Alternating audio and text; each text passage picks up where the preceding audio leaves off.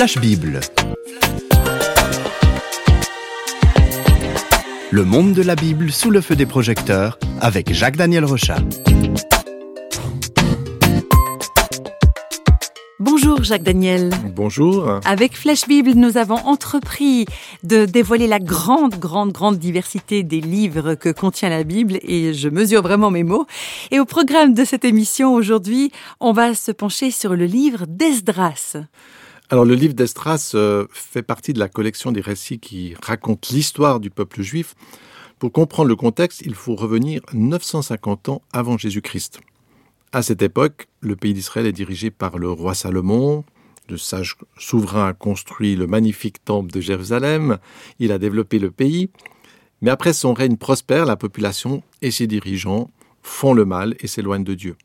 Alors Dieu appelle son peuple à revenir à lui, il l'avertit que sa méchanceté va le conduire au malheur, mais le peuple n'entend rien, il persiste, et en l'an 587 avant Jésus-Christ, l'incroyable se produit, la ville de Jérusalem est prise par des armées étrangères, le temple, il est détruit, et les Juifs, ce peuple, est déporté très loin dans la ville de Babylone.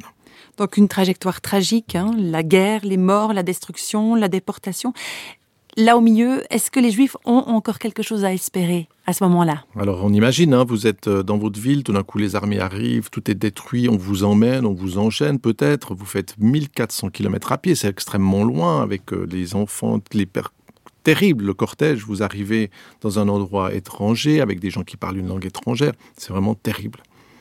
Alors avant la destruction de Jérusalem, les avertissements des prophètes euh, produisaient des moqueries. Quand les prophètes disaient attention, Jérusalem va être détruite, le temple, etc les, gens rigolaient. Mais lorsque Jérusalem est détruite et que le peuple se retrouve à Babylone, alors là, ça change un petit peu les choses. Les Juifs commencent à prendre au sérieux les messages des prophètes qui ont été donnés par Dieu, et ils prennent conscience que ces prédictions qui annonçaient le malheur, eh bien, annoncent aussi que les Juifs vont pouvoir revenir. Donc euh, les mêmes paroles qu'ils mettaient de côté deviennent finalement des paroles d'espérance pour eux, parce que ces prophètes, par exemple comme Jérémie, ont clairement annoncé que la déportation prendrait fin après 70 ans. Cette échéance s'approche, je pense que les Juifs ont dû regarder hein, leur euh, calendrier, compter les années, et là on est effectivement plus loin dans le temps. Les exilés soupirent. Est-ce que ces paroles vont s'accomplir? Dieu a promis, Dieu a annoncé, et c'est dans ce contexte que commence l'histoire du livre d'Esdras.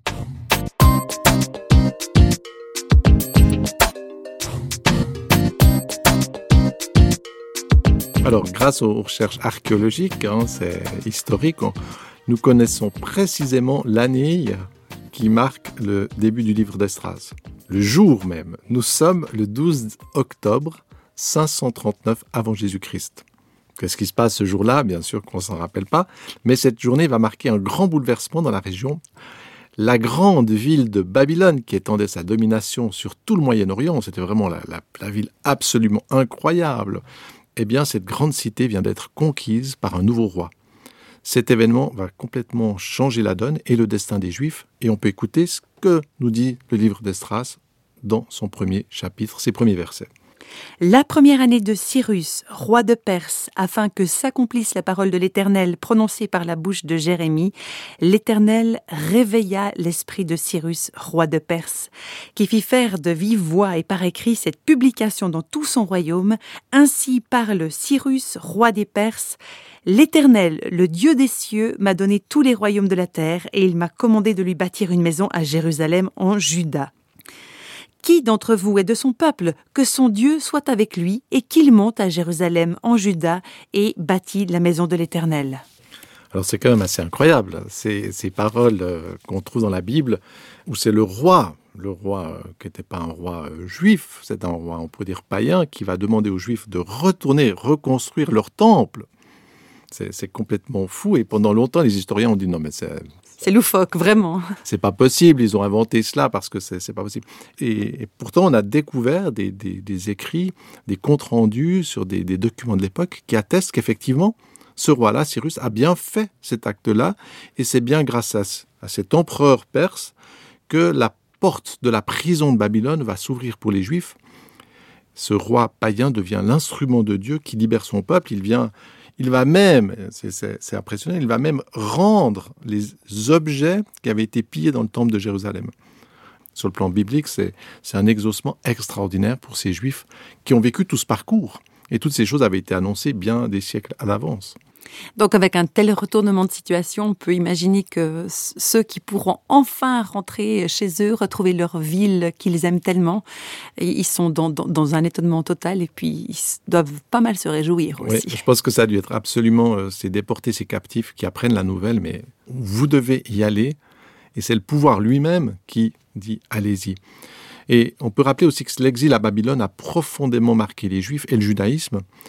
Euh, parce qu'au fil de toutes ces douloureuses années en terre étrangère, euh, les déportés se réunissaient dans les synagogues, c'est de là que viennent finalement les synagogues, pour prier, ils écoutaient la, la Bible, et puis à chaque fête de Pâques, ils concentraient leur espérance dans cette formule qui est devenue célèbre, l'année prochaine à Jérusalem. Et on peut même cette prière, cette espèce d'attente, cette pression, cette tension euh, sera reprise des années plus tard quand les Juifs seront chassés de Jérusalem par les Romains.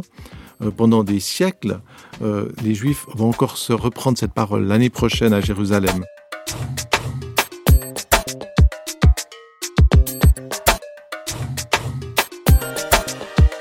Donc un retour vers la ville de Jérusalem qui est lourd de signification. Oui, à, l'époque, donc, euh, à Babylone, il y a une importante communauté juive et le chapitre 2 va nous, présenter la liste des familles qui vont s'engager dans cette aventure. Alors, ce n'est pas forcément très intéressant à lire, mais là, les Juifs, les historiens ont mis toutes ces familles et le cortège est estimé à 40 000 personnes, femmes, enfants, qui vont partir pour faire 1400 km à pied. Et dans le chapitre 3, cette foule arrive enfin Voilà ce qui est rapporté. Le septième mois arriva et les enfants d'Israël étaient dans leur ville. Alors le peuple s'assembla comme un seul homme à Jérusalem.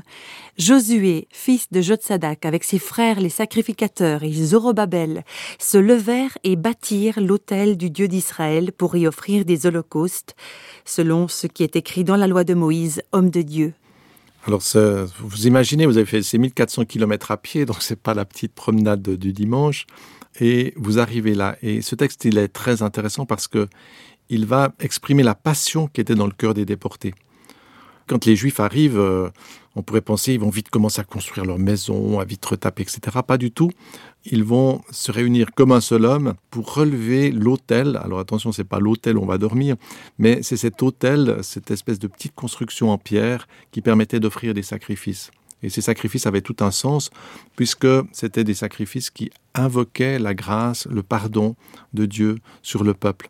Et c'est ce que va faire ce peuple. Avant toute chose, ce qu'il désire, ce n'est pas euh, forcément des grandes constructions, mais c'est d'être sous la grâce de Dieu.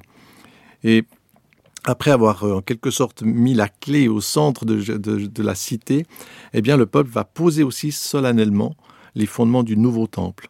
Et cette étape donne lieu à une grande manifestation qu'on peut suivre dans le chapitre 3. Tout le peuple poussait de grands cris de joie en célébrant l'Éternel parce qu'on posait les fondements de la maison de l'Éternel. Mais plusieurs des sacrificateurs et des Lévites et des chefs de famille âgés qui avaient vu la première maison pleuraient à grand bruit pendant qu'on posait sous leurs yeux les fondements de cette maison. Donc il y a d'un côté des cris de joie et des pleurs parce que ces gens sont émus. Ceux qui avaient déjà vu ça à l'époque, euh, ils sont bouleversés de voir ça. Hein. Oui, je pense qu'à ce moment-là, il mesure, euh, vous imaginez, vous êtes sur l'emplacement euh, du majestueux temple de Jérusalem, et là, vous devez retrouver les fondations, vous devez retrouver l'endroit. Et quand on pose là, vous mesurez tout ce qui a été détruit. Ça peut aussi arriver dans un couple, quand vous avez peut-être aimé une personne et tout, puis tout d'un coup, il y a eu toutes sortes de, de, de choses, peut-être des divorces, des drames et tout. Et puis après, vous mesurez finalement où vous étiez et où vous en êtes maintenant. Mais bon, là, c'est positif puisque c'est une démarche de reconstruction. Mais quand ces juifs arrivent, retrouvent leur endroit, eh bien, ça plaît pas à tout le monde. Et puis, ces cris de joie, ces, manifestations, euh, il y a certaines personnes qui regardent ça avec euh, adversité. Parce que durant ces 70 années, où les juifs n'étaient pas dans leur ville, eh bien, des ennemis ont profité pour prendre le contrôle de la région, et ses adversaires vont commencer à s'opposer à, ces projets de reconstruction de la ville. Dans le chapitre 4, cette adversité, qui est presque une adversité diabolique, conduit à un complot, à des intimidations, Et finalement, les travaux de reconstruction du temple de Jérusalem s'arrêtent. Mais on ne s'oppose pas au plan de Dieu. Et dans le chapitre 5, les prophètes Agé et Zacharie encouragent le peuple à reprendre les travaux. Le peuple reprend les travaux. Ils ne sont pas les seuls parce que le texte d'Esdras va nous dire l'œil de Dieu veillait. Donc finalement, c'est assez excellent. Il y a les gens qui travaillent, qui relèvent, qui remettent les briques. Mais au-dessus, c'est la bénédiction, la bonté de Dieu qui veille sur ce projet. Et finalement, le temple est terminé, et on sait là aussi la date, le 12 mars 515 avant Jésus-Christ. Et c'est avec beaucoup d'émotion et de joie que les Juifs vont pouvoir recélébrer la Pâque à Jérusalem avec le temple, le nouveau temple. Mais à Jérusalem, tout est à faire. Hein. Il faut rétablir les structures politiques, sociales et religieuses. Donc c'est quand même une ville qui a été détruite. Esdras, qui est probablement le, le rédacteur de ce livre, arrive à son tour de Babylone. Donc jusque-là, il n'était pas présent. Et avec un groupe de prêtres, il va veiller à ce que la nation se reconstruise sur des, bases saines et solides. On pourrait dire que cette leçon de la déportation à Babylone, elle a profondément marqué euh, les Juifs. On l'a dit, les synagogues, les traditions, beaucoup de traditions juives et l'importance de l'intégrité dans la pratique de la foi sont issues de ces, pages de l'histoire. En quelque sorte, une grande partie du judaïsme s'est fait à Babylone. D'autant plus que Jérusalem était loin, c'était cette ville d'espérance, et dans cette tension-là, la valeur de la justice, la valeur du bien a profondément pénétré le peuple juif.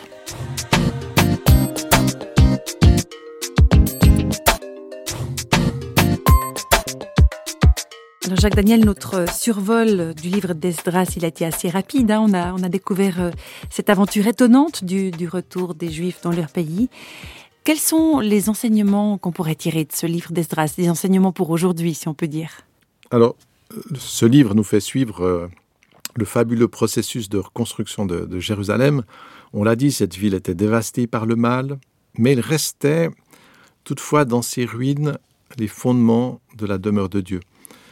Et je trouve que cette situation, elle peut ressembler beaucoup à notre propre vie, qui peut être en ruine ou saccagée. Et même, moi, je croise beaucoup de gens où, on se dit, mais cette personne, elle ne croit pas en Dieu, elle est loin de Dieu, elle est peut-être violente, elle est peut-être méchante, avec quand même cette vision que, comme à l'époque d'Estras, eh bien, il y a à l'intérieur de cette personne un endroit où devrait s'élever le temple de Dieu. Il y a à l'intérieur de chaque homme un endroit que Dieu aimerait habiter. Alors peut-être qu'il est en ruine, peut-être qu'il n'y a plus rien, que, cette personne elle est justement dévastée, qu'elle est, peut-être même à la merci du mal et de la méchanceté, mais Dieu désire et restaurer. Et c'est pourquoi chaque homme, en quelque sorte comme avec le livre d'Estras, est invité à, reconstruire le temple qui permettra à Dieu d'habiter dans son cœur, de d'éclairer sa vie. Et c'est très intéressant parce que comme pour les Juifs à Jérusalem, cette reconstruction que Dieu veut faire, ça commence aussi par l'autel. De nouveau, c'est pas l'autel où on va dormir, c'est cet endroit où on offrait des sacrifices pour, pour que la grâce de Dieu vienne. Alors, qu'est-ce que c'est aujourd'hui? Euh, C'est pas un autel de pierre, on va offrir un sacrifice d'animal. Non, Dieu nous a donné ce sacrifice extraordinaire du Christ, ce Christ qui vient nous donner sa vie, qui peut nous apporter ce pardon, qui peut venir finalement être le cœur de notre existence, eh bien c'est ce qui va permettre à Dieu de manifester sa présence et de nous habiter. Alors là, bien sûr, il faudrait écouter et lire les autres euh, livres, euh, par exemple du Nouveau Testament, mais c'est quelque chose de fondamental. Reconstruire cet endroit dans notre vie où Dieu désire habiter.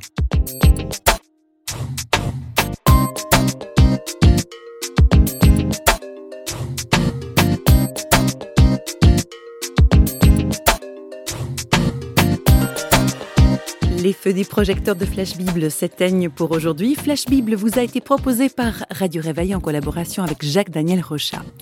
Si vous voulez nous contacter par courrier postal, vous écrivez à Radio Réveil, boîte postale numéro 1, 25 301, Pontarlier, CEDEX, France. Et vous pouvez également nous contacter au travers du site www.parole.ch et nous rejoindre sur Facebook. Au revoir et à bientôt.